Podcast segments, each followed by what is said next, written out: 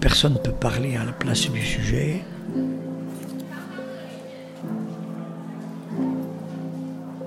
Bonjour et bienvenue sur le podcast dans lequel les psys vous partagent leur histoire. Les cliniciens que vous entendez ici vous racontent leur parcours, leurs rencontres et vous dévoilent cette mise au travail intime et nécessaire, ce nouage indispensable entre vie professionnelle et personnelle. Parce qu'entendre les cicatrices d'un autre ne se fait pas sans une réflexion sur les siennes, bienvenue sur Histoire de Psy.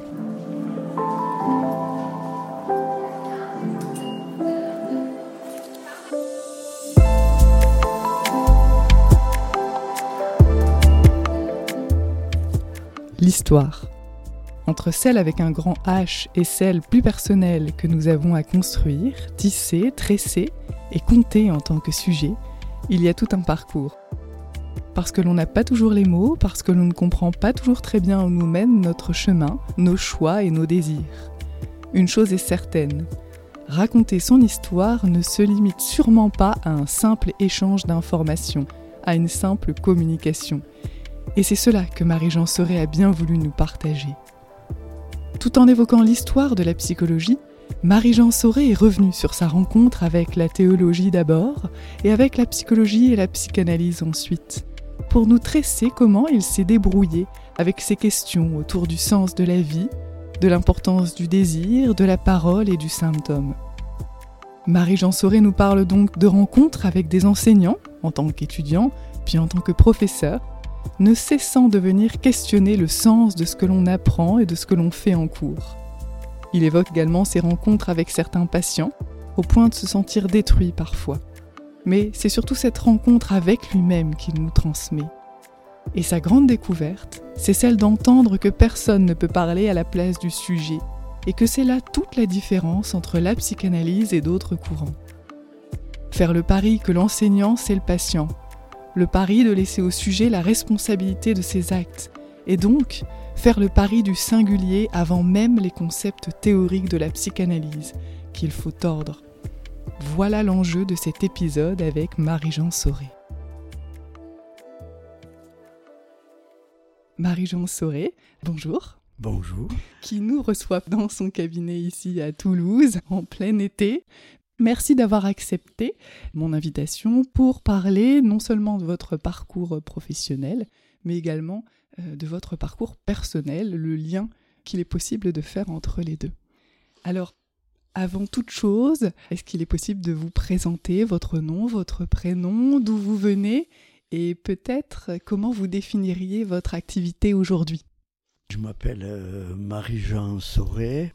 Euh, Marie-Jean, c'est un prénom, je ne sais pas s'il m'a pesé Disons que j'ai été content de ce prénom seulement quand un certain Jean-Marie, euh, en politique, est devenu un personnage euh, imposant. Et j'étais bien content de ne pas m'appeler comme lui, quoi, presque à l'envers. Bon, euh, ma profession, donc je suis aujourd'hui professeur émérite de psychopathologie clinique, on devrait dire. À dire vrai, à, l'université de Toulouse-Jean Jaurès, j'étais chercheur dans un laboratoire essentiellement dans un pôle de clinique psychanalytique. La dernière mouture s'appelait clinique euh, psychanalytique du sujet et du lien social. Et disons que mes activités de recherche, ça a toujours été autour de l'articulation du sujet et du lien social, on va dire par le symptôme. Que dire euh, en bon sur le plan professionnel, j'ai pas pas trop grand chose à dire. Je me suis installé comme analyste dans les années 80 à la fin des années 80, 80 je crois. Et, donc je pratique la psychanalyse depuis cette époque-là à Toulouse. Bon, j'ai suivi un certain nombre d'avatars euh, institutionnels sur le plan des associations de psychanalyse. Je ne sais pas s'il faut y venir, disons. On y reviendra certainement, oui. Voilà. Et, et sur le plan personnel, alors, la rencontre de la psychologie, c'est vraiment un accident et c'est surtout la rencontre avec la psychanalyse. Oui. Euh, mais c'est un accident de l'histoire parce que bon, j'ai rencontré, on pourrait dire, euh, euh, la psychologie avec la psychanalyse, comme beaucoup de gens en philo. C'est-à-dire au, lycée? Voilà l'équivalent du lycée. Et un des profs de psychologie nous a fait faire des taches d'encre sur une feuille de papier pliée en deux, qu'il a interprété à la manière du Rorschach. Et moi, je sais pas trop ce qui m'a pris, mais je me rappelle de l'anecdote. J'ai demandé aux copains ce qu'ils voyaient dans la tâche que j'avais faite. Et le, le prof en question, euh, au vu des associations que j'avais produites, en réalité empruntées, m'a fait un portrait de moi euh, très très juste. Et j'étais fixé sur l'intérêt des tests pour la psychologie pour le restant de ma vie. Euh, bon, c'est vrai que j'ai eu une méfiance vis-à-vis de ça d'entrée de jeu. Euh, maintenant, euh, peut-être aussi parce que je redoutais qu'il lit vraiment dans les associations que j'aurais pu lui livrer. Puis, à la suite de ça, donc là, il y a quand même, j'ai rencontré Freud. Qui la première fois que vous entendiez parler psychanalyse, en philo. Freud. Hmm. Et vraiment, Freud m'a intrigué. Et puis, euh, j'ai fait à la suite de ça quatre années, on va dire, vous voyez, je n'étais pas du tout orienté vers ça, plutôt de, de théologie, on va dire. Euh, les deux premières années à Lyon et les deux suivantes euh, à Strasbourg, où là, Strasbourg, c'était une époque, c'était les années 70, milieu des années 70, où il y avait, ou début des années 70 même, où il y avait à Strasbourg encore euh, Mustapha Safouan et euh, comment s'appelait euh, J'ai oublié son nom. Lucien Israël. Lucien Israël. J'ai assisté à des cours, y compris des cours de psycho. Je peux pas dire que dans ce cadre-là, j'y ai compris quoi que ce soit. C'était des cours ou des séminaires? Je suis allé à des, j'avais des, des collègues, des camarades qui étaient étudiants, qui je les accompagnais en cours. Donc c'était sans doute pas le meilleur dispositif d'aller squatter des cours euh, dont je connaissais pas le début, je connaissais pas la fin, je prenais un morceau. Bon. Par contre, en théologie, j'ai rencontré trois bonhommes qui m'ont marqué. Un, euh, c'était quelqu'un qui s'appelle Maurice Nédoncel, qui est un élève d'Emmanuel Mounier, un personnaliste, anti-psychanalyse comme c'était pas possible qui avait écrit un bouquin euh, à destination des chrétiens pour les prévenir du danger que pouvait représenter la psychanalyse. Mais moyennant quoi, ça m'a permis de lire et même de faire avec lui euh, deux mémoires, et notamment un sous la responsabilité de son assistant, dont aujourd'hui là j'ai oublié le nom, qui lui m'a laissé faire ce que je voulais. quoi. Alors on était trois ou quatre, on s'était en mémoire l'un sur la mort, l'autre sur le père. Bon, la mort, ça m'avait entraîné du côté de Yankelevitch, euh, mais quand même déjà de regarder Freud, Pulsion de mort, des choses comme ça. Et puis celui sur le père, par contre, c'était vraiment, je me suis jeté dans tout un métabou, dans, un certain nombre de choses. Et pour moi, ça a été une, espèce de, révélation, mais avec le sentiment que ça répondait à un certain nombre de questions qui portaient sur, disons, le sens de la vie, le sens de l'existence, qui était ce qui m'avait amené à aller regarder du côté de la théologie, disons, de ce qui pouvait s'y enseigner.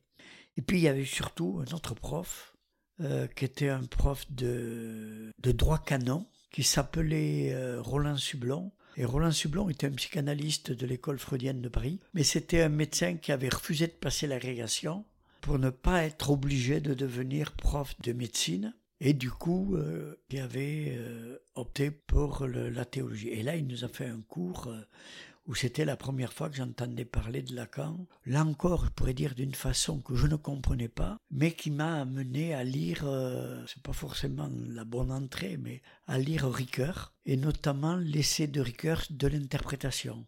Et dans de l'interprétation, je suis tombé sur des pages entières de commentaires euh, de l'esquisse d'une psychologie scientifique d'un côté et de fonctions et champs de la parole et du langage de l'autre.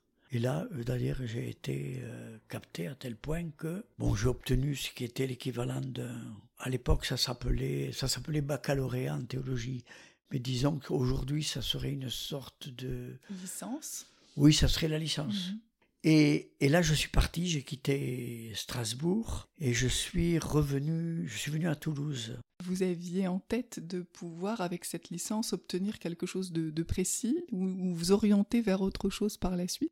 Non, disons que mon engagement était religieux, que donc cette piste-là était ouverte, euh, que c'était ça plutôt que j'interrogeais, disons. Autour du, savoir.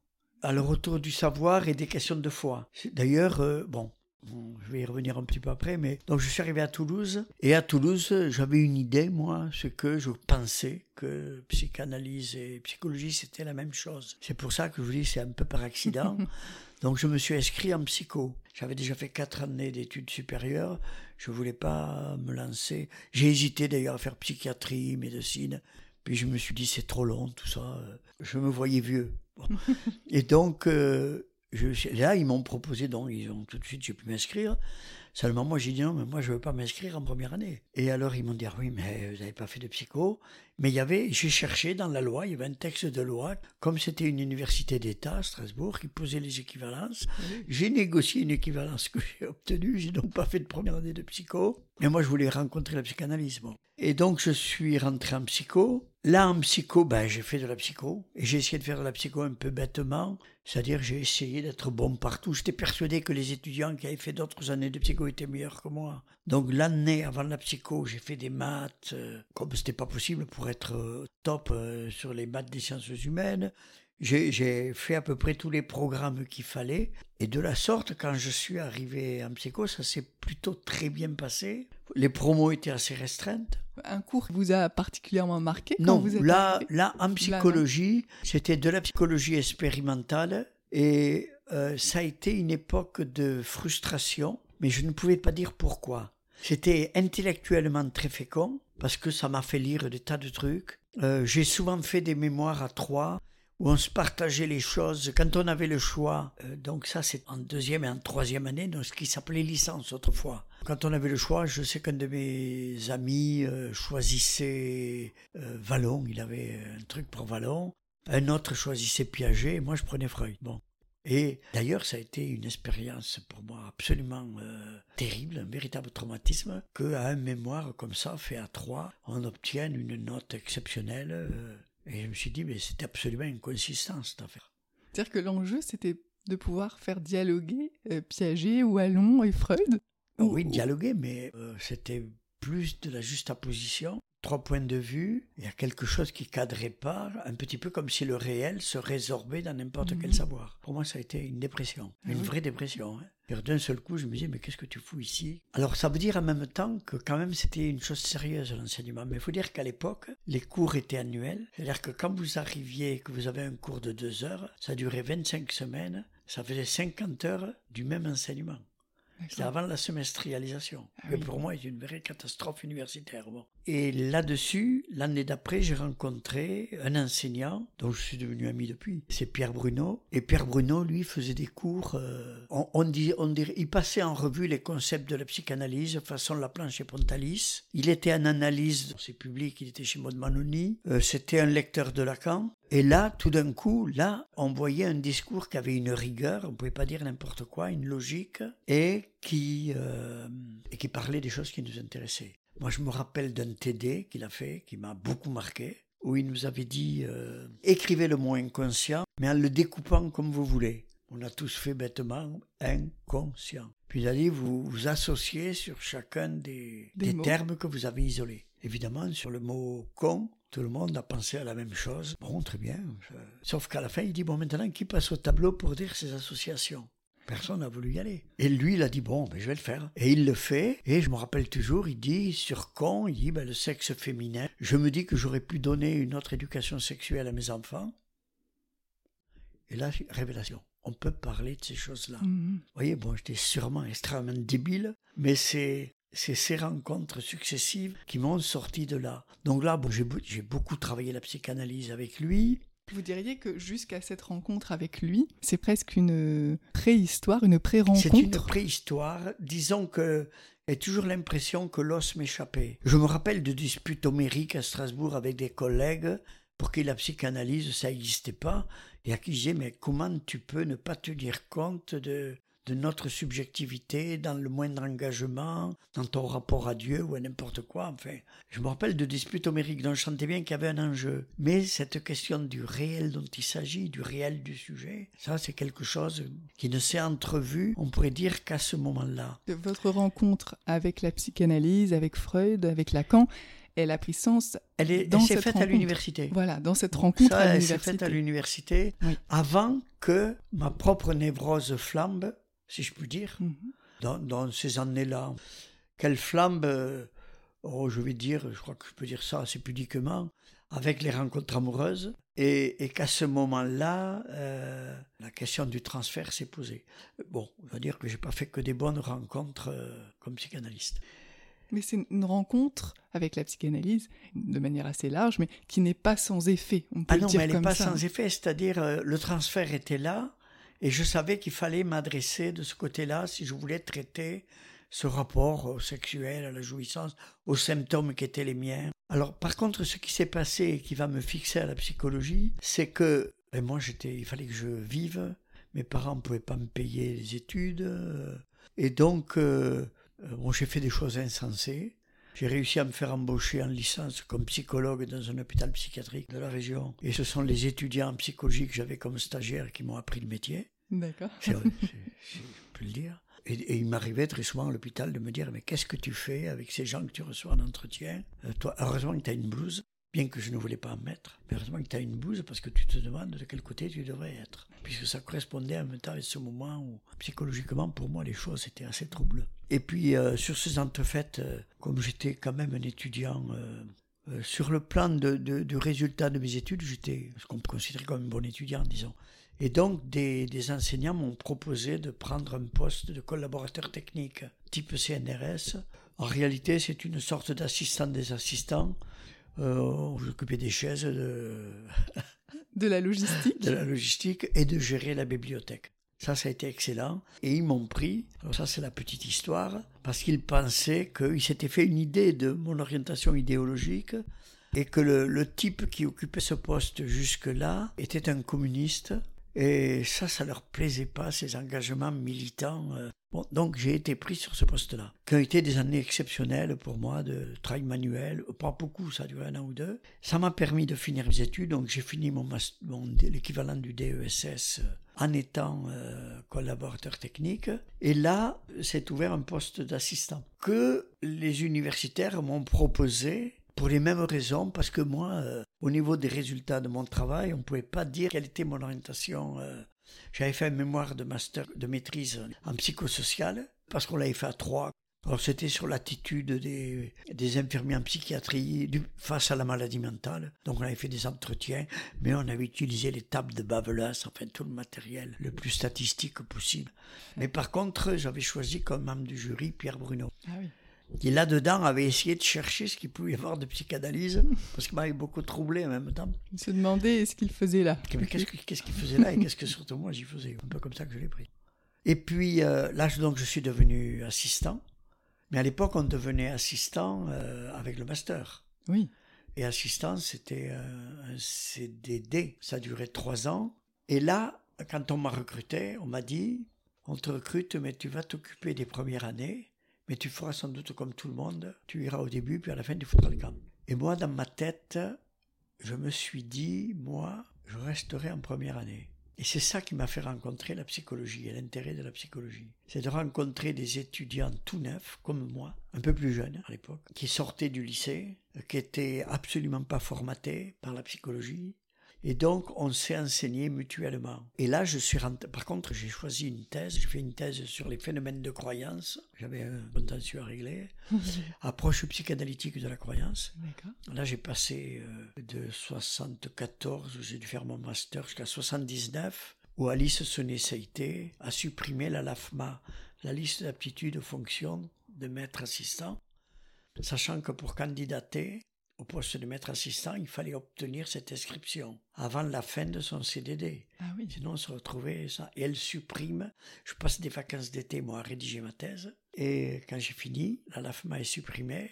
Mon contrat est terminé. Donc, bon, là, il y a des mesures transitoires qui peuvent nous licencier. Et Parce je vais que vous étiez euh, embauché par l'université. Embauché par l'université. Donc, je vais rester un moment comme ça, assistant. Et puis, euh, peut-être en 80, hein, il faut attendre 81 avec Mitterrand sont créés les postes de maître de conférence où je candidate. Je candidate d'ailleurs en même temps que des étudiants que j'ai eus. Il y avait trois ou quatre postes, je me rappelle. Les étudiants sont pris sans problème, mais moi avec une grande difficulté. Parce que le corps des assistants étant mis en, en extinction, si on me nomme maître de conf, l'université perd un poste. Ah oui.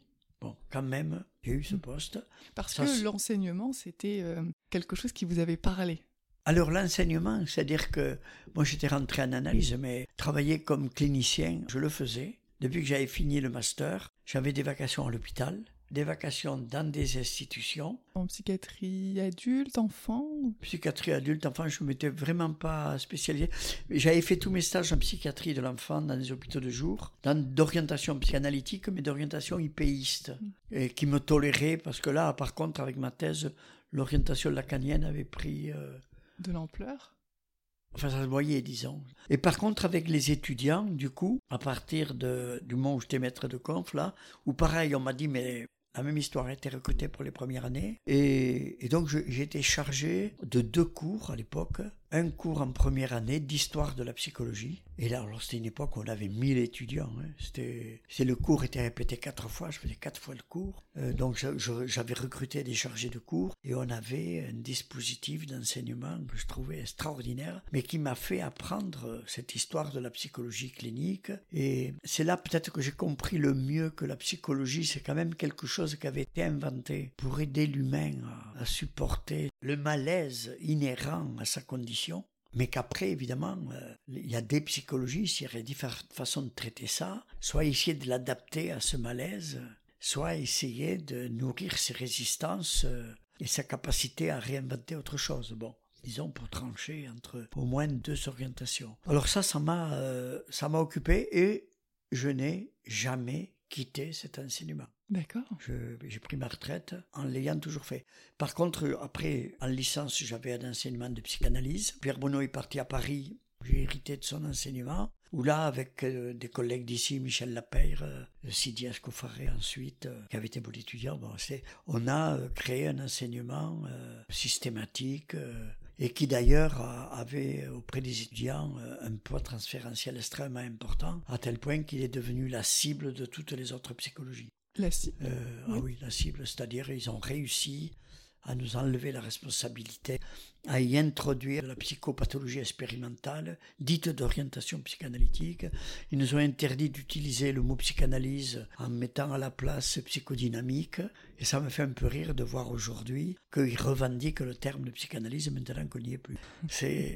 Non, mais pour dire que l'histoire de la psychanalyse et des rapports à la psychologie est compliquée et que quelquefois les... alors faut voir quel est l'os, hein, qu'est-ce qui divise euh, les orientations, mais je crois que c'est la place du singulier. Pour moi, l'os, c'était quand même de découvrir que personne ne peut parler à la place du sujet, que si on fait des lois générales qui valent pour tous les sujets, alors ce qui fait ma singularité, elle est perdue. Et je me rappelle qu'aux étudiants, chaque année, je, je m'amusais à un test. Je, je, je leur disais euh, en cours, euh, à chaque amphi d'ailleurs, de ce cours de première année sur l'histoire de la psychologie, où il y avait psychologie clinique, euh, à petit à petit sont rentrées les autres orientations de la psychologie néanmoins. Donc on a vu, notamment avec la semestrialisation, ce cours passé de 25 heures annuelles à un semestre, et le semestre divisé en trois.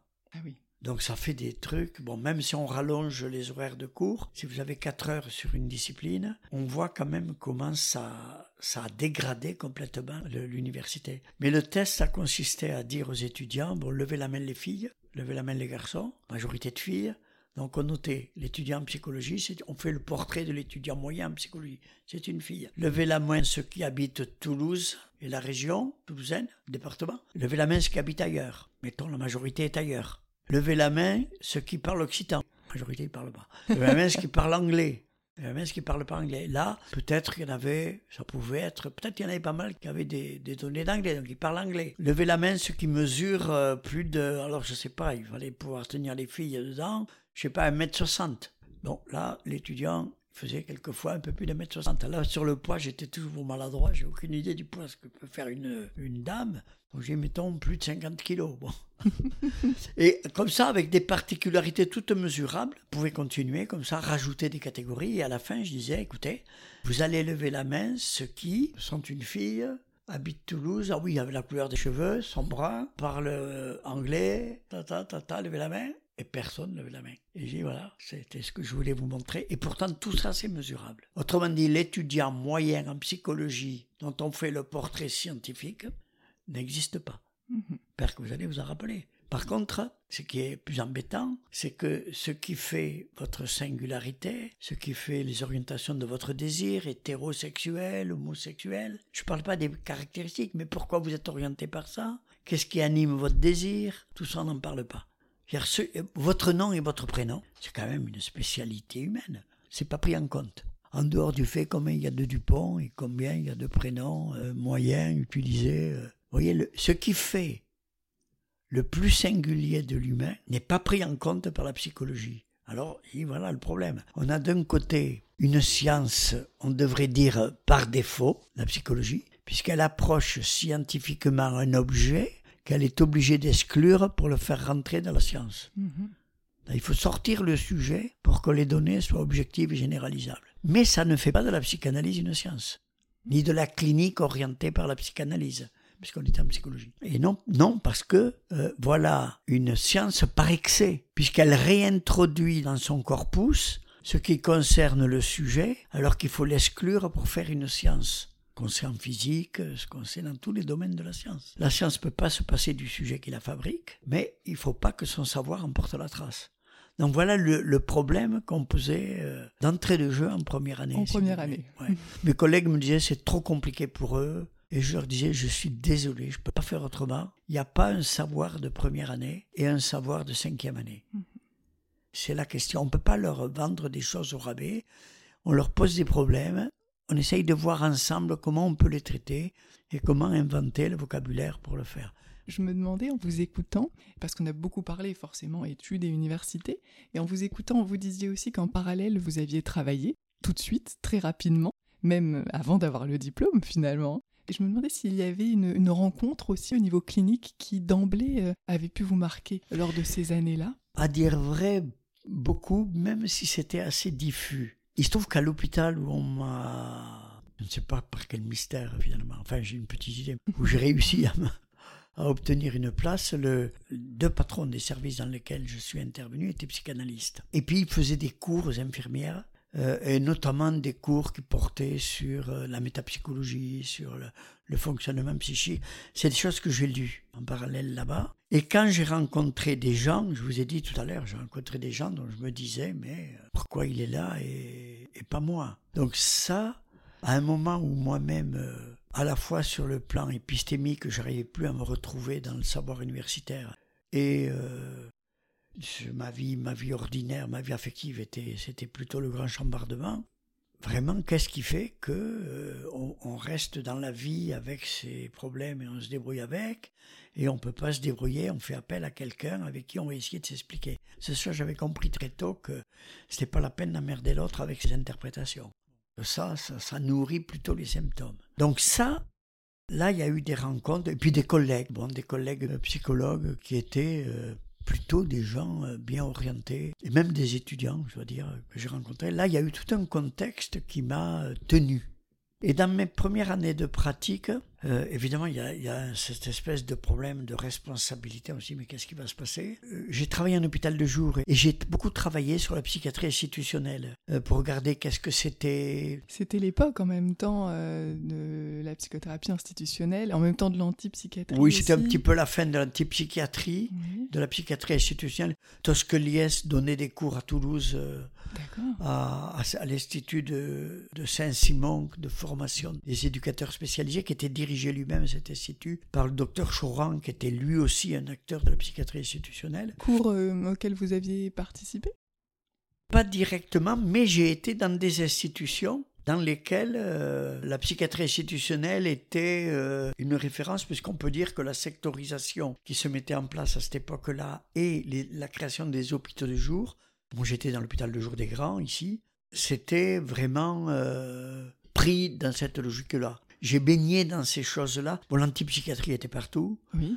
Euh, c'était l'époque où on lisait euh, Ouri. Voilà, des gens comme ça qui étaient, des gens qui animaient le, le, débat intellectuel dans ce domaine-là. C'était une période finalement, euh, lors de vos études, très faste. Donc, de ce point de vue-là, c'était faste. Et comme j'avais la chance d'être dans une institution qui m'a accueilli, j'ai participé à la vie institutionnelle. L'université où j'étais embauché, ils m'ont donné l'autorisation d'aller passer deux heures tous les matins à l'hôpital de jour, où j'allais participer au psychodrame analytique à des choses, bon, qui n'étaient pas ma tasse de thé, où j'ai fait du film, du cinéma, j'ai fait des montages de films. euh, Avec euh, les patients sur la- avec les gens, avec les gens qui étaient là. Je me rappelle, il y a eu le moment des élections de Giscard en 76 et on avait organisé une campagne euh, présidentielle Au et- sein de l'hôpital de jour. à l'hôpital de jour où il y a eu leur discours, leur vote et je dois avoir encore ce film que j'aurais voulu leur donner mais au moment où on me l'a demandé, je savais plus ce que j'en avais fait et puis là je l'ai retrouvé il y a pas très longtemps. bon.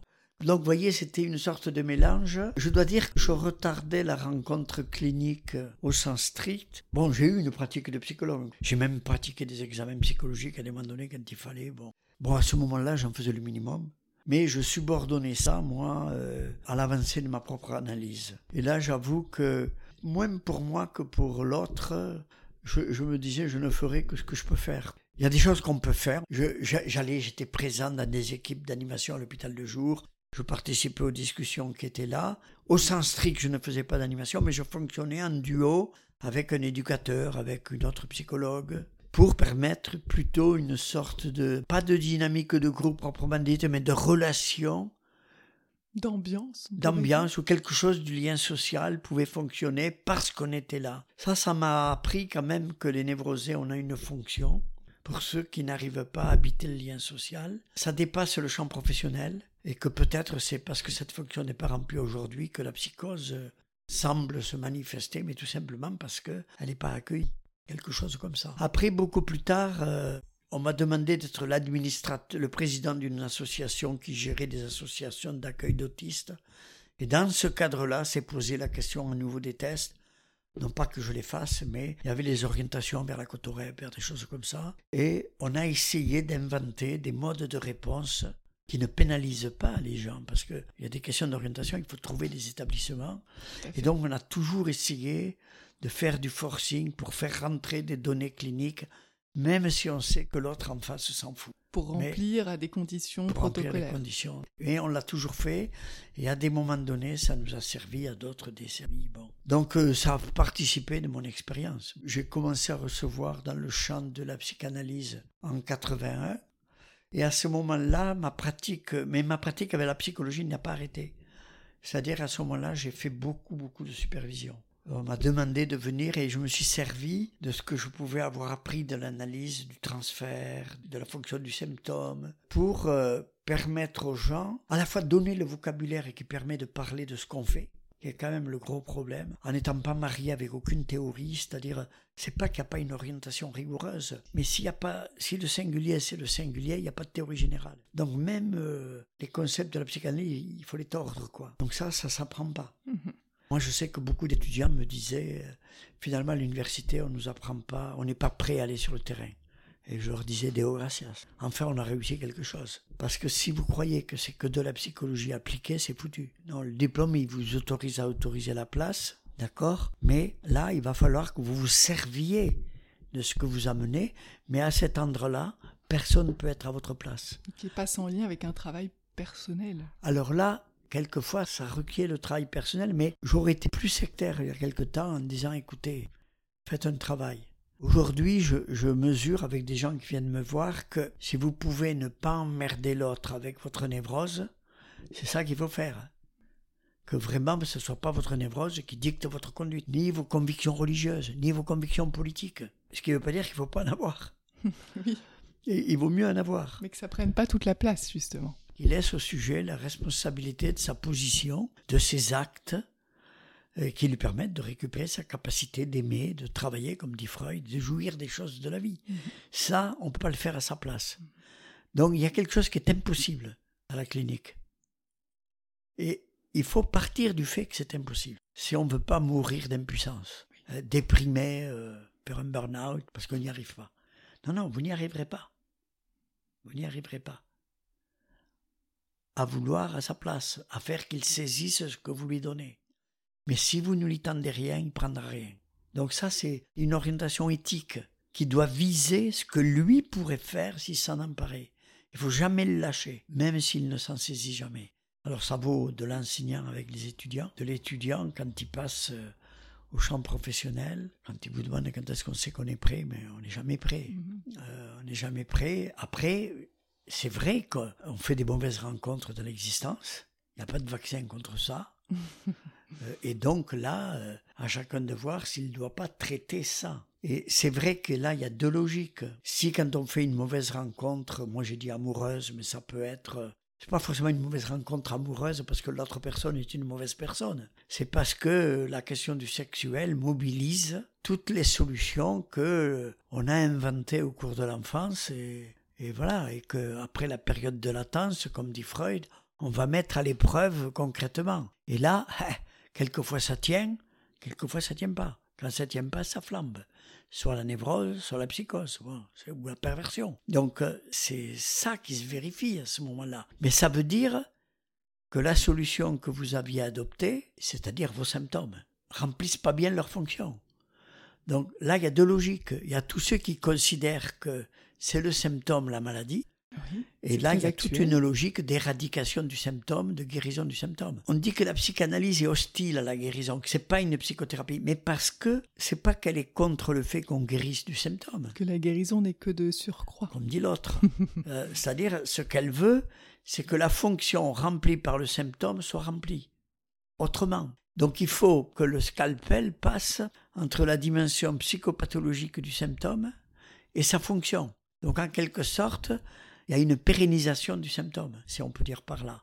Sauf que le symptôme apparaît alors comme le moyen de faire tenir ce que vous êtes de plus singulier et que vous ignorez. Mais on l'ignore parce qu'on parle. Si on était des animaux, rien que des animaux, l'instinct, ça marche. La communication, ça marche bien mieux que chez l'humain. Parce qu'il ne parle pas, il communique. Parler, ça veut dire parler à travers le langage. Les animaux, ils communiquent, mais pas à travers le langage. Le langage, c'est le pouvoir de symboliser. Symboliser, ça n'est que représenter. C'est comme ça. Vous pouvez vous poser la question que suis-je? Mais comment vous répondez au c'est quoi le réel que je suis? Donc on invente un moi, une image, on invente euh, un être de filiation, je suis fils d'eux, on invente des tas de trucs, ça c'est des trucs. Mais au bout du compte, quand même, le réel de ce que je suis continue à échapper. Et le symptôme, finalement, ce à quoi amène le travail analytique, c'est à découvrir que finalement, il n'y a que le symptôme qui sait. Mais à ce moment-là, vous n'avez plus envie de savoir. Et ça guérit de la tentation d'interpréter. Alors, ça ne veut pas dire que vous allez vous servir de ça, en effet, dans la cure de quelqu'un ou dans la clinique avec quelqu'un. Et vous servez, même si vous le savez qu'intellectuellement, vous en servez avec l'autre. Oui, je sais qu'il vient me demander une réponse à la question de ce qu'il est. Bon, ben, je vais supporter ça il suppose qu'il y a un sujet qui peut l'écouter. Il suppose pas forcément que vous sachiez. Parce que sinon, euh, vous voyez, quand Amy Vohen vient voir Freud, là, le 18 mai, je euh, je sais plus combien, 1885, là, qu'elle lui dit euh, Je vais pas bien, ta, ta, ta », et Freud lui dit Pas de souci, je vous impose les mains, je vais vous le faire cracher le morceau. Et là, il lui dit ah, Pas question, hein. tu la fermes. Tu la fermes, tu te tais. Et pour la première fois dans l'histoire, c'est la première fois dans l'histoire que le psychiatre obtempère, dit Freud. J'obtempérais.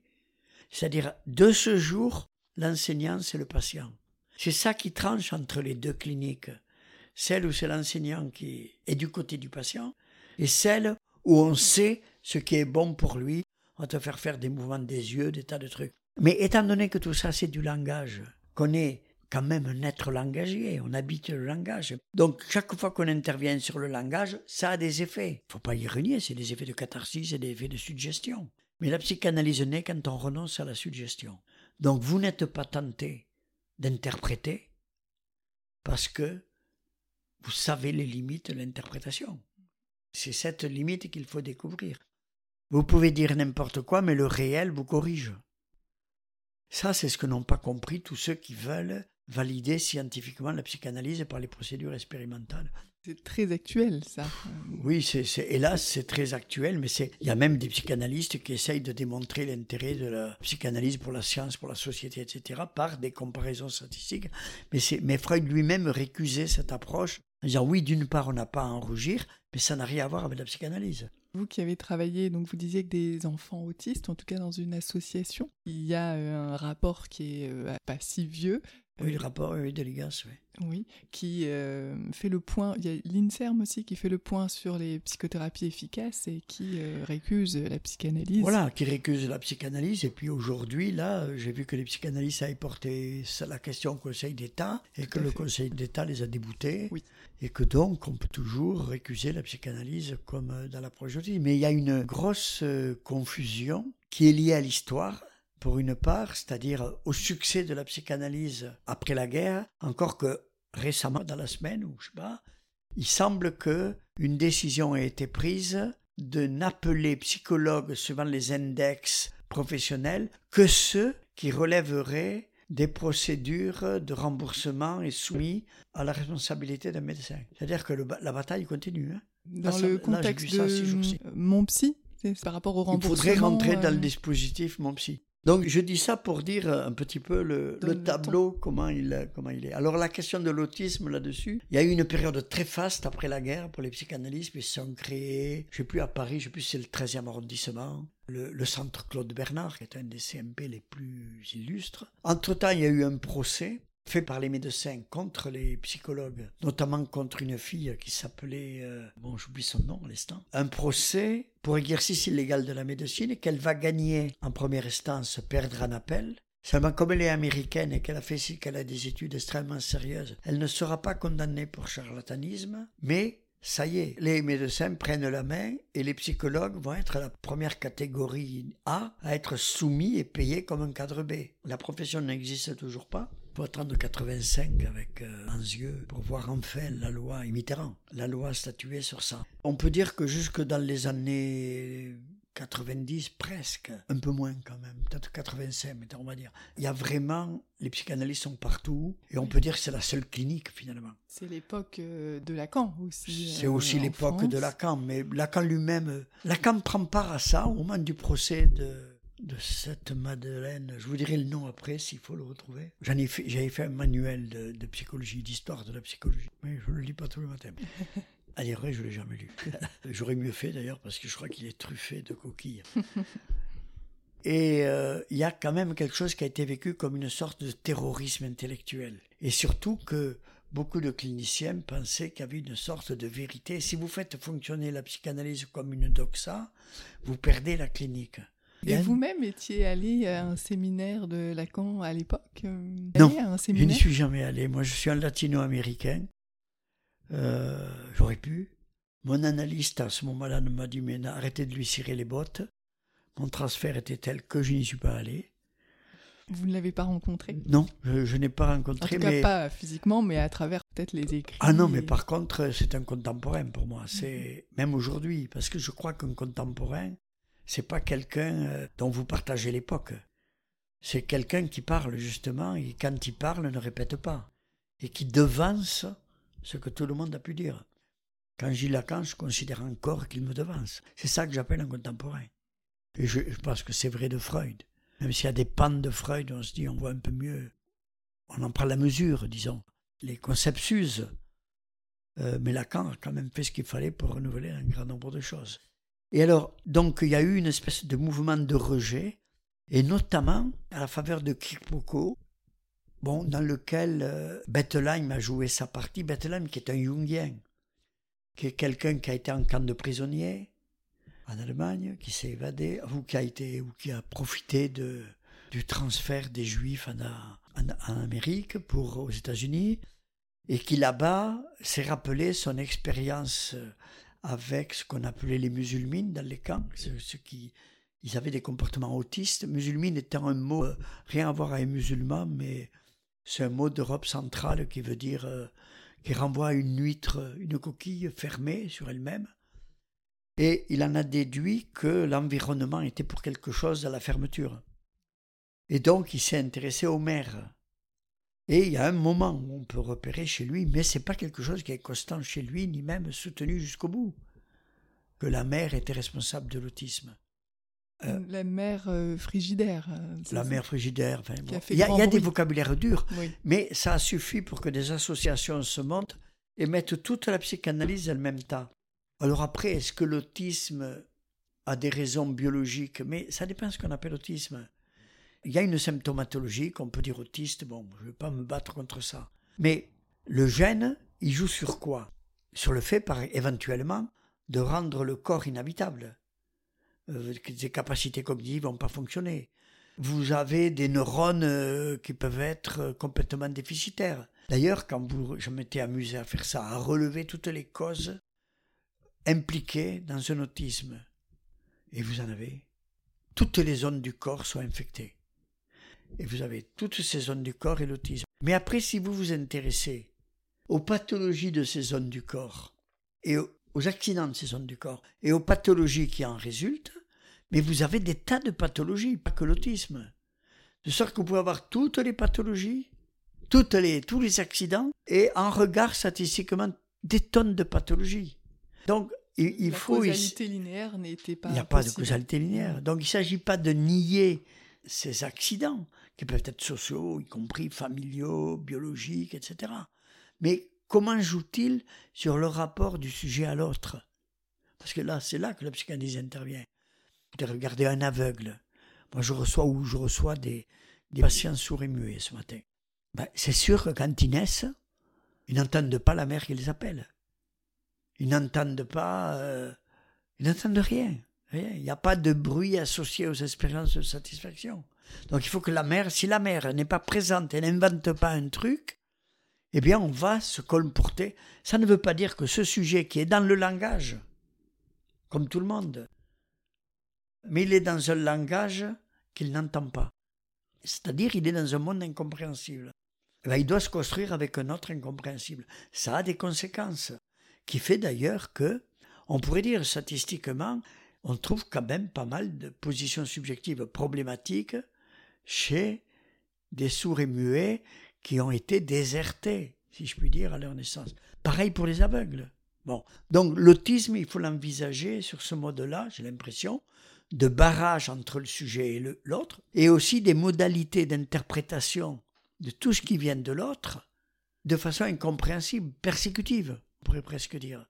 Mais si on lui suppose un sujet, il doit pouvoir, comme n'importe qui, s'expliquer. Alors je dis n'importe qui. Ça suppose de lui en donner les moyens. Là, ils sont pas tous égaux face à ça. Mais quelqu'un comme Chauvanec dit ça de façon très juste dans sa préface euh, à l'ouvrage de d'Esther, euh, je ne sais plus comment elle s'appelle, qui a écrit euh, Les enfants d'Asperger et qui dit, il dit Chauvanec, euh, mais il dit je suis pas autiste, je ne suis pas autiste, j'ai un autisme. C'est-à-dire l'autisme ne dit pas ce que je suis. Il n'y a pas de réponse à la question de ce que je suis. Donc ça ne me dicte pas ce que j'en fais de mon autisme. Alors, je ne sais pas s'il est favorable ou hostile à la psychanalyse, mais c'est cette position-là qui ouvre n'importe quel sujet. N'importe quel sujet. On parlait de gens qui m'ont marqué. Moi, j'étais très marqué par un petit autiste qui venait me voir. Il ne parlait pas. C'était désespérant. Il marchait sur la pointe des pieds. Il revenait. À l'époque, j'avais un cabinet, euh, une grande salle d'attente, une porte, ça, et puis mon cabinet un peu en retrait. Et un jour, et il rentrait, et la seule chose qu'il faisait chez moi, il prenait de laine tissée, et il arrivait à détisser les fils, sur les Kinex par exemple. S'il n'y avait pas ça, il s'attaquait à la couverture que j'avais sur le, sur le divan de l'époque. Et il faisait que ça. Un jour, un peu, il me tournait le dos pour le faire. Un jour, j'étais désespéré, et je suis resté avec les parents pour parler avec eux, comment ils voyaient les choses. Et ce gamin, qui avait ouvert la porte, qui était rentré, qui était, est ressorti, il m'a pris par la main, m'a fait rentrer, et il a fermé la porte, et il a repris son jeu, qu'on lui interdisait partout. Et il m'a fallu ça pour comprendre qu'il le faisait pour moi, qu'il essayait de faire du 1. Parce que si on veut passer à 3, il faut commencer par là. Les parents en ont pleuré, parce qu'ils ne soupçonnaient pas qu'il puisse y avoir une manifestation de sujet. Il n'y a qu'un sujet qui peut me prendre par la main et me dire viens. Ça, ça a été un ébranlement. Manque de peau, ils l'ont enlevé. C'est très vite après, ils l'ont enlevé. Les parents? Les parents, alors bon, il n'y a peut-être pas que ça qui a joué, mais je pense que ça a été un élément, cet ébranlement, sachant que il était dans une institution où on leur apprenait des, des- à parler avec des, des logos, Les Des- pictogrammes des pictogrammes. Moi, j'ai rien contre l'éducation, parce que des fois, on dit à la psychanalyse, elle ne veut pas éduquer, mais c'est des conneries. Si j'avais eu un enfant autiste, j'aurais été bien content qu'on utilise tous les moyens. Mais il doit pouvoir parler. Mhm. Parler, ça ne veut pas dire oraliser, ça ne veut pas dire... On doit pouvoir entendre ce qu'il a à dire. Qu'il en est de son désir. Ce qu'il en est... Alors, évidemment, c'est compliqué, mais s'il n'en a pas, moi, je dois pouvoir lui prêter mon corps. Lui prêter... Et c'est ça que je faisais avec les autistes. Je leur prêtais mon corps, mon désir. Bon, je pourrais des anecdotes avec des autistes, j'en ai des tonnes. Pendant un moment, je, recevais beaucoup d'autistes. Bon. Il y en a une, une rencontre qui vous a déstabilisé? Ah oui. Euh, un garçon autiste que j'ai reçu. Son père s'était levé pendant un repas et n'était jamais revenu. Il a dit Je vais chercher des cigarettes. Le gamin dit Je t'accompagne. Et il dit Non, non, tu restes là. Et il n'est jamais revenu. Il est parti avec une autre femme. Ce gamin autiste euh, avait des comportements très obsessionnels, très ritualisés. En institution, il fuguait. Et il est venu chez moi et il fallait que j'aille très vite parce que. Euh, chez moi, il s'est construit une sorte de délire. Je passe sur les péripéties parce qu'il m'a fallu me battre contre la psychiatrie pour lui. enfin, pour le rencontrer Pas pour le, rencontrer, mais parce que sa mère a tenté de le faire hospitaliser à un moment donné. J'ai dit écoutez, mais non, on va essayer de continuer. Et donc de trouver des établissements qui l'accueillent, qui puissent venir, etc.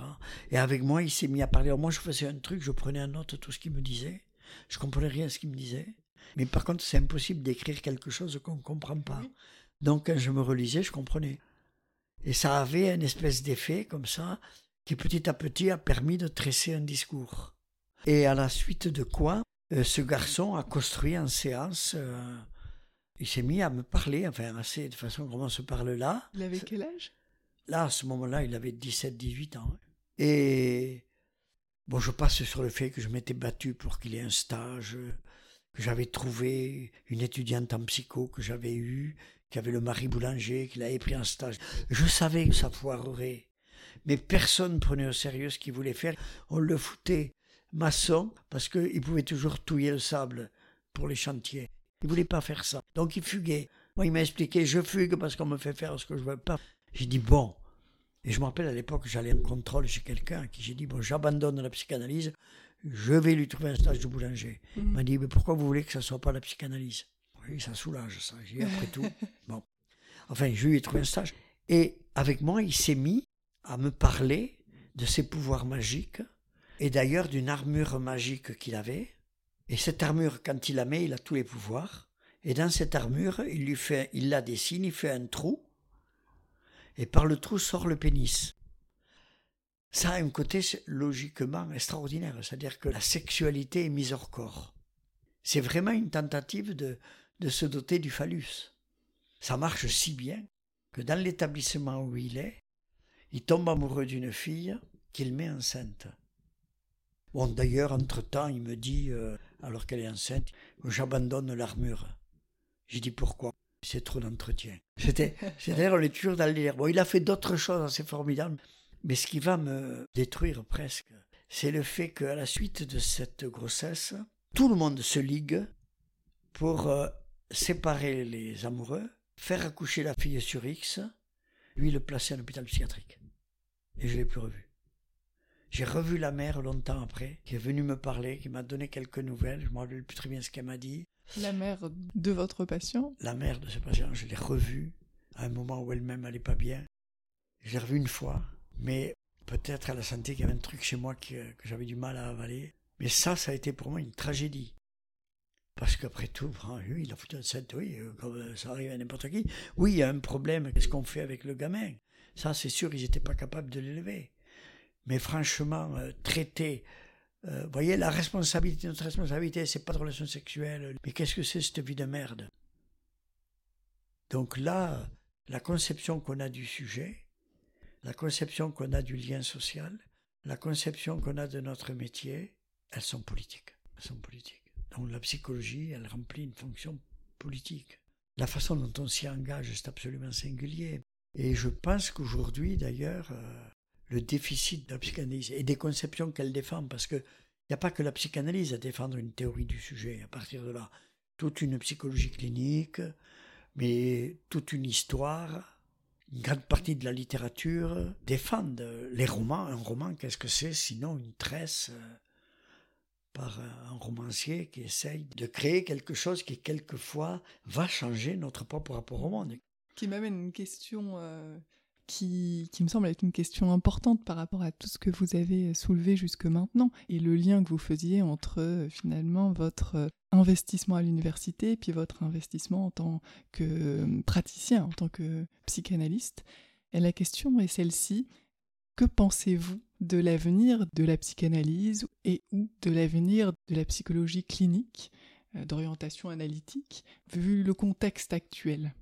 Il y a plusieurs façons d'aborder cette question. Oh, il y en a une, l'association de psychanalyse à laquelle j'appartiens, qui s'appelle le Paris de Lacan, a tenu les 12 et 13 juin euh, un colloque sous ce titre En finir avec la psychanalyse. Pour l'intervention, euh, je crois qu'on peut trouver les podcasts euh, très certainement sur, le, site, de l'association. On peut aller voir ça. C'est une première façon de répondre. Pour dire que la question, elle est partagée par bien d'autres personnes. Et elle se pense ensemble. Elle se pense, voilà. Elle se pense ensemble. La deuxième remarque, si on parle les choses formellement au premier degré, je crois qu'il y a une logique néolibérale qui est assortie d'une mutation des savoirs. C'est-à-dire, euh, la logique néolibérale, c'est celle qui sert, on va dire, le discours capitaliste. Et le savoir valorisé par le discours capitaliste, c'est celui qui est euh, intégrable dans un tout évaluation. Disons que avec euh, l'avènement du capitalisme, l'idéologie dominante, c'est l'idée qu'on peut répondre à toutes les questions par les moyens de la science. Il y a un côté absolument scientiste, parce que c'est ça le scientisme. Vous me posez n'importe quelle question je vous réponds par un calcul. Vous êtes évaluable, donnez-moi, voici votre test. Vous êtes des HPI, tout le monde est aujourd'hui au potentiel. Euh, moi, autrefois, quand je me faisais engueuler par l'instituteur que je me plaignais chez moi, on prenait encore des gifles à l'époque. Maintenant, les parents vont voir l'enseignant et disent Mon fils, il est au potentiel vous ne le comprenez pas. Vous faites passer un test. Si ça nuit à l'école, c'est votre faute on est rentré dans un monde assez bizarre et où le savoir doit être un savoir intégrable. Le savoir doit être évaluable. Le savoir est transformé en communication. On a vu ça avec le Covid. Quand on a essayé de faire des séances par téléphone, ça marchait pas avec tout le monde parce que pour certains, parler au téléphone, c'est communiquer. Donc on donne des informations, on parle plus. On a pu vérifier ça. Mais là, c'est communiquer à l'échelle de la planète. C'est-à-dire, on vous donne des informations, on vous donne des instructions, on vous donne des techniques, et les disciplines sont mobilisées pour servir ça. Alors, au premier chef, la psychologie, parce que ces savoirs doivent fournir l'anthropologie dont le monde a besoin. Et c'est-à-dire, elle doit faire le portrait de l'homme euh, durable. Quand je dis l'homme, hein, j'embrasse toutes les femmes. Hein, c'est durable, flexible, euh, économique, productif, rentable. Et c'est cet homme-là qu'il faut, qu'il faut valoriser et avec lequel il faut qu'on se pense et avec lequel on doit s'évaluer. Donc à partir de ces savoirs-là, quand ils sont pris là-dedans, on ne peut plus penser son rapport au monde. On ne peut plus poser la question du sens. Elle n'a pas de sens, tout simplement. Et même, euh, on finit par penser que le seul sens, c'est le fric. Et il y a une raison à ça, c'est que le fric devient un équivalent général. Un petit peu comme le phallus, hein, c'est l'équivalent général de tout ce qu'on peut transposer dans le symbolique, disait Freud. Mais là, avec l'argent, on peut se payer tout ce qu'on n'a pas. Donc si ça va pas, il n'y a qu'à accumuler de l'argent, pas le dépenser. Si vous le dépensez, ce que vous allez acheter va vous décevoir, parce que ça n'est pas l'objet du désir. Donc c'est forcément frustrant. Donc notre monde est un monde de frustration, dans lequel l'accumulation des capitaux, alors qu'on vous dit où est l'argent, mais l'argent, il y en a plein de la bourse, il y en a partout, on n'en fait rien, ça ne sert qu'à s'accumuler, c'est pas ça qui est investi, ça n'est pas vrai. Donc, mais il faut surtout pas toucher à l'argent des très riches. Euh, et pourquoi? Prenez-le, on pourrait faire plus de médecins, on pourrait faire des enseignements. Mais ça suppose de réactiver cette question du sens. Donc là, cette logique-là, c'est pour ça tout à l'heure, vous me faisiez allusion à un propos de mon ami Alain Belozer qui espère un mouvement de balance. Je souhaite avec lui qu'on puisse échapper à ça, mais dans l'état actuel des choses, la, logique. de la psychanalyse c'est ça? De la fin de la Ben, psychanalyse C'est-à-dire, il y a- il y a- dire, la psychanalyse elle-même n'a plus sa place dans ses savoirs. Donc, soit elle est marginalisée, soit des psychanalystes eux-mêmes euh, essayent de la coucher sous les fourches codines de l'expérimentation. Ça, c'était ma deuxième remarque. Alors, il y en a une troisième, qui est une raison d'espérer.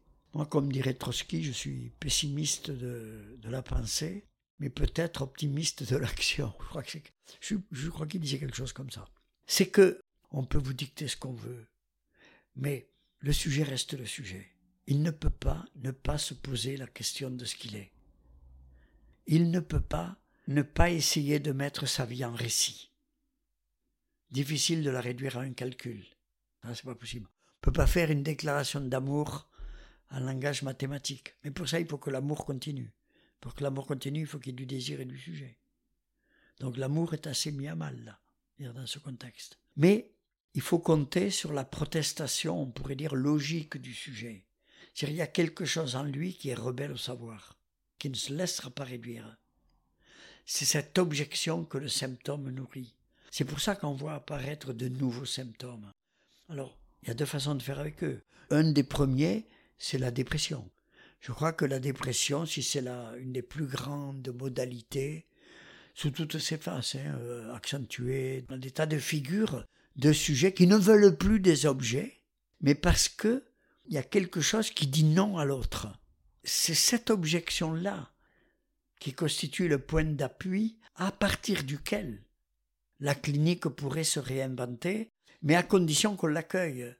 C'est-à-dire que on ne dise pas ah mais nos moyens d'éradication du symptôme sont insuffisants, on va développer les politiques de santé, on va soumettre les psychos aux médecins, vous allez voir avec Psycholibre, on va avec Psychinfo, je sais pas quoi, non pas Psychinfo, Mon psy. euh, mon psy, on va, on va développer toute une série de choses et puis vous allez voir. Euh, non, on voit rien. On voit que ça alimentera la protestation jusqu'à cette protestation d'ailleurs qui est le suicide, hein, qui est une des plus grandes causes de mortalité, notamment des adolescents. Là, il y a des tas de symptômes modernes qu'on pourrait examiner. Alors celui-là, le suicide, pourquoi? Ils veulent pas mourir. Hein Quand vous, je sais pas clinique que vous avez, mais très souvent, les suicidants, quand ils viennent vous voir, ils disent non, moi je voulais pas mourir. Je voulais simplement échapper à la situation. Et le seul acte qui me restait, c'était celui-là. Donc c'est un acte de sujet. Alors vous avez ça. Vous avez euh, le fait que puisqu'il n'y a plus de sens qui tiennent et qu'il faut des sens capables de rivaliser avec la science, mais quoi de mieux qu'un radicalisme paranoïaque? Pourquoi on l'appelle radicalisme? Parce que le, le rapport à la vérité est radical. Oui, mais à dire vrai, c'est parce qu'ils sont déracinés. Parce qu'on ne leur permet plus d'interroger leur rapport au réel de ce qu'ils sont. C'est ça, leur radicalisme, leur radical, leur racine. Donc ce qu'il faut, ça serait plutôt de les radicaliser plutôt que de les déradicaliser. Mais les radicaliser, c'est leur permettre d'interroger, de faire un trou dans ce savoir paranoïaque. Bon, ça, c'est ça, c'est vraiment un challenge pour la clinique d'aujourd'hui.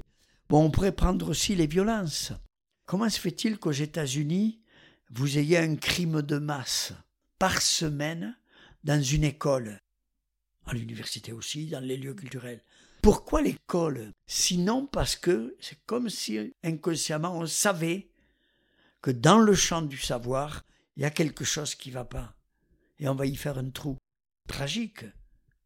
Moi, je pense que tous ces symptômes nous alertent et nous éclairent sur non seulement l'état du lien social contemporain, mais sur le diagnostic.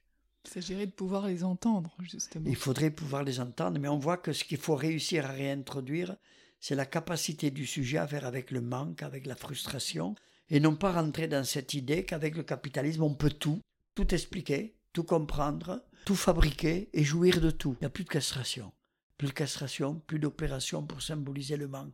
Plus de manque, le désir devient un besoin qu'il faut combler. Et on est dans l'anthropologie moderne contre laquelle la psychologie clinique pourrait être une base euh, de défense. C'est ce qui fait que vous êtes toujours dans l'action, d'ailleurs, que vous continuez à consulter, que vous continuez à écrire, que vous faites toujours partie d'une association. Oui, mais là, euh, là moi j'ai l'idée euh, pas comment vous dire ça, pour dire ça le plus simplement possible, euh, ben je suis vivant. Point, point. je vis. Et euh, bien sûr, j'ai pris ma retraite de l'université à dire, on m'a foutu dehors. Bon, c'est comme ça que ça se passe. Heureusement, hein, parce que dans l'université actuelle, euh, j'avoue que des fois, je me réveille en cauchemardant à l'idée que je devrais aller en cours le matin. C'est pas le cours qui m'embête, hein. c'est la logique. Vous voyez, quand je suis rentré à l'université, cette espèce de bonhomme que j'étais, inculte, euh, je rentre à l'université, il y avait plus d'enseignants que de secrétaires, mais c'était les secrétaires et les appariteurs qui faisaient rentrer les étudiants dans les salles d'examen, qui les passaient, qui distribuaient les sujets, qui surveillaient, qui ramassaient les copies. Ils nous les faisaient passer, on corrigeait, on ramenait les copies, rentrait les notes, etc. Quand je suis parti, il y avait plus de personnel administratif que de personnel enseignant à l'université. Et notre travail comportait plus de tâches administratives que de temps pour la recherche et l'enseignement. Qu'est-ce qui se passe? Qu'est-ce qui s'est passé? Là, il faut lire des gens comme Grébert sur la bureaucratie pour voir comment la bureaucratie fait partie de cette logique managériale aujourd'hui. Comme quand on reçoit un patient à l'hôpital où il faut. Comme quand on, il faut remplir des fiches et on s'en fout. Un logiciel informatique. Là, j'ai deux anecdotes dans la tête. Quelqu'un que j'ai en contrôle qui est venu me parler d'un cas et qui se faisait remballer par le directeur de son établissement. Elle reçoit des ados parce que à la sortie, il avait une prise en charge de durée limitée, mais c'était un gamin qui n'avait personne pour l'accueillir à la sortie. Donc, au lieu de le laisser à la rue, elle cherche, elle prend du temps pour trouver un établissement qui l'accueille. Et elle se fait remettre en place par son directeur qui lui, nous, on a fait notre boulot et on l'a bien fait. Vous n'êtes pas professionnel. Une fois que vous avez fait votre boulot, vous l'abandonnez. C'est impensable. C'est impensable. Mais c'est lui qui a euh, l'aval de l'ARS, etc. J'avais une autre anecdote euh, à laquelle je pensais. C'est que, enfin, c'est pas une anecdote, c'est une remarque. C'est que je dois dire que pendant toute la part, sauf cette partie où l'administration est venue m'écraser. Bon, après, moi, j'étais prof, donc euh, j'ai considéré que je devais prendre des responsabilités pour que mes collègues puissent passer leur HDR et devenir prof à leur tour. Ce qui s'est passé, c'est que j'ai permis à des gens de devenir profs qui ont viré les psychanalystes. Mes collègues me le pardonnent à moitié, mais moi je considère que non, je ne faisais pas le tri. Je n'avais pas à faire le tri, moi je pense. Et j'aurais opté pour une convivialité. Moi j'ai rien contre la psychologie cognitive. J'ai tout contre le tout cognitif. Mais je pourrais dire que j'ai tout contre le tout psychanalytique. Il n'y a pas de tout psychanalytique, heureusement. Mais on le sait en principe dans la psychanalyse. Ailleurs, on ne le sait pas et donc il n'y a pas de place pour les à côté. Mais ce que je veux dire, c'est que pendant toute cette période-là, mais moi, j'allais pas travailler. Et aujourd'hui, j'ai pas l'impression de travailler. au sens euh, où vous l'avez utilisé, c'est-à-dire, euh, non, non, moi, je, le travail, c'est un moyen de réalisation. Euh, je suis pour la retraite à 60 ans, ça suffit, on a payé. Mais on pourrait profiter du temps libre pour inventer un mode de vie, un mode de lien social un petit peu différent. Aujourd'hui, dans le contexte actuel, vous vous engageriez en tant que euh, professeur ou enseignant-chercheur, comme on dit aujourd'hui? Oh, il faudrait que les conditions de travail soient... Euh, je ne peux pas le penser. Je pense qu'à l'époque, au moment où je l'ai fait, je suis très content de l'avoir fait. Je suis content de l'expérience que j'ai eue. Vous savez, en 40 ans, euh, des, des, promotions, on est de 1000 étudiants, ça fait que n'importe où je vais, je rencontre des gens qui ont été mes étudiants. ça rend extrêmement modeste, parce qu'on voit quelquefois ce qu'ils ont retenu. On est surpris. Mais euh, non, non, je ne regrette pas cette expérience-là. Les étudiants m'ont beaucoup appris. Alors là. La euh, transmission, on la pense souvent dans un sens et elle est à penser dans les deux sens. Hein. Je, je, crois que c'est un peu comme la clinique. Hein. Il faut s'expliquer avec ce que l'on ne sait pas devant quelqu'un qui peut vous écouter. C'est-à-dire on s'explique un peu comme en analysant. Moi j'essayais, tant que faire se peut, de centrer chaque fois les choses non pas sur un savoir à distribuer, qu'est-ce que c'est qu'une schizophrénie, une psychose, un machin. Ben voilà, vous avez le tableau. Euh. De type DSM, euh, voilà, manuel diagnostic. Mais je posais des questions un peu bizarres. Euh, la science ne veut rien savoir de son sujet. Vrai, faux un collègue lycée me dit Tu es anti-scientifique, il faut t'exclure de la première année.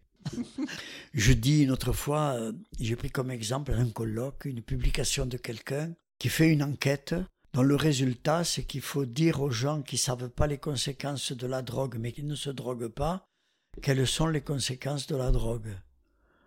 moi, je dis, je dis dans le colloque, voilà, ça c'est publié dans une revue scientifique, ça lui vaut, c'est majoré, ça lui vaut tant de points. Mais, petit problème, euh, moi je considère que c'est exactement comme quand on a introduit la, la biologie à la maternelle pour expliquer aux, aux gamins comment on fait les enfants. Je dis que cette introduction, elle est perverse. Elle est perverse, c'est-à-dire que vous obligez quelqu'un à se confronter à une question qu'il ne se pose pas. À une réponse à une question qu'il ne s'est même pas posée. Qu'il ne se pose pas. Et donc, il y a un problème là. Il y a un vrai problème. Le gars, un étudiant, ramasse l'exposé qui est sur Internet, le file au prof, et le prof dit Tu m'as traité de pervers, il ramène toute la communauté nationale et internationale. C'est un prof qui publie que dans des revues à comité de lecture. Et il porte le pet devant le président de l'université. Et en me demandant de m'excuser, etc. Alors j'ai dit, d'une part, je ne vais pas m'excuser parce que j'ai traité personne de pervers.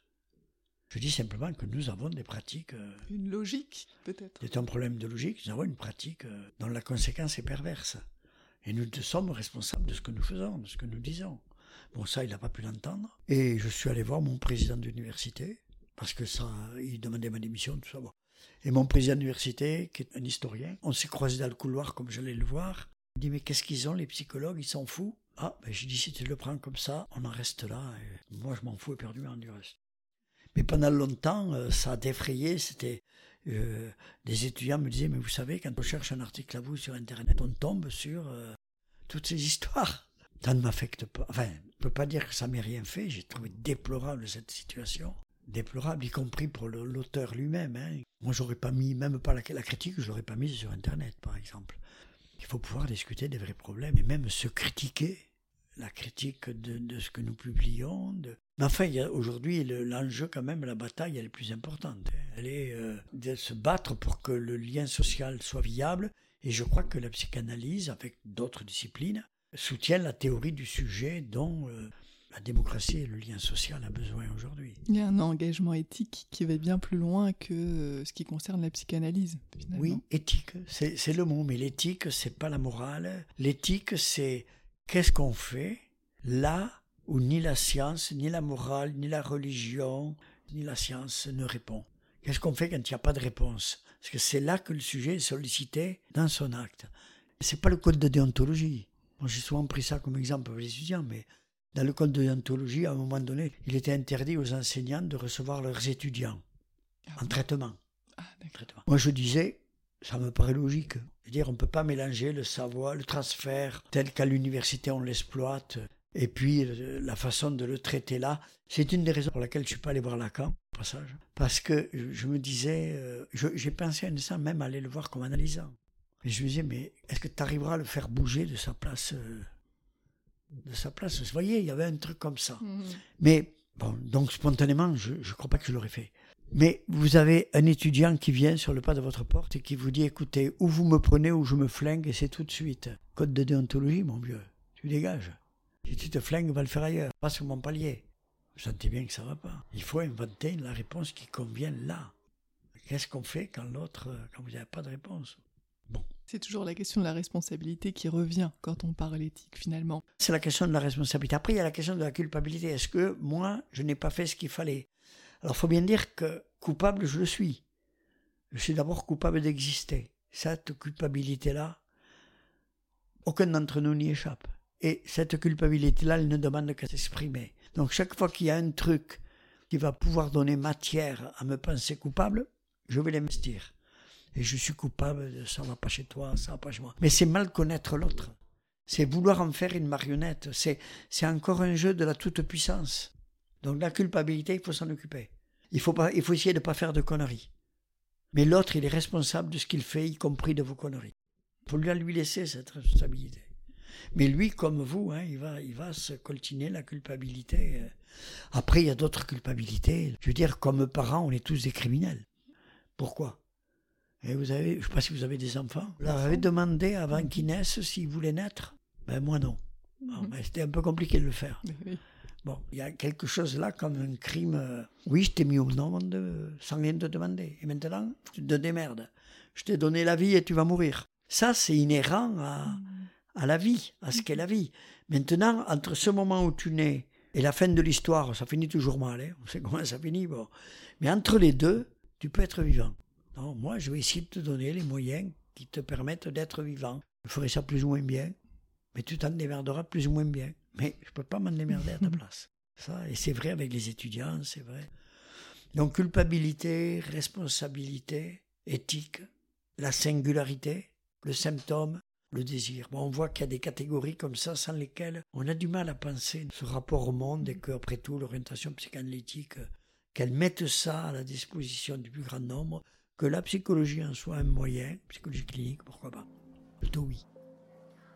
Eh bien, merci pour ces échanges et cette euh, dernière réponse qui n'est pas une conclusion, mais plutôt une ouverture de fait. Moi, je le souhaite et je souhaite le meilleur à vos auditeurs. Merci encore. Je vous en prie.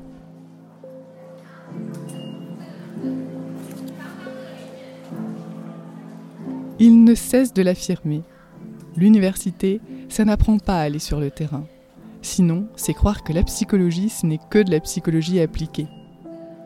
Il s'agit avant tout de partir non pas de ce que je veux faire pour l'autre, mais de l'accompagner dans le tressage de ce qui le regarde, lui, comme sujet, de l'aider à supporter le malaise inhérent à sa condition. Marie-Jean Sauret l'affirme.